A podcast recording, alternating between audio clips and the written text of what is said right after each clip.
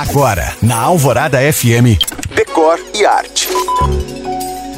Hoje a história é da porcelana Schmidt, uma porcelana 100% brasileira que ganhou o mundo. A Schmidt nasceu em 1945 em Pomerode, Santa Catarina, fundada por uma família de imigrantes.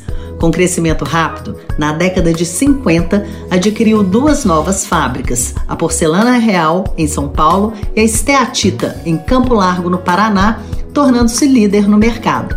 Hoje, a Schmidt detém 50% do mercado brasileiro de porcelana fina de mesa e exporta para os Estados Unidos, Argentina, Itália e Inglaterra. Agora, olha que coisa interessante. Em 73, a Schmidt construiu em Campo Largo o maior forno de porcelana do mundo, com um túnel de 134 metros de comprimento. Esse forno foi aceso em 1976 e nunca mais foi desligado, pois não pode ser apagado sob pena de se autodestruir.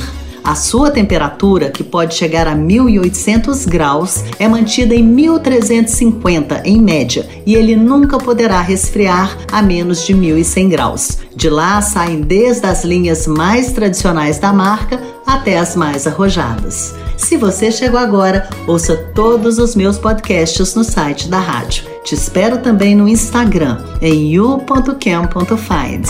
Eu sou Janina Esther para o Decore Arte.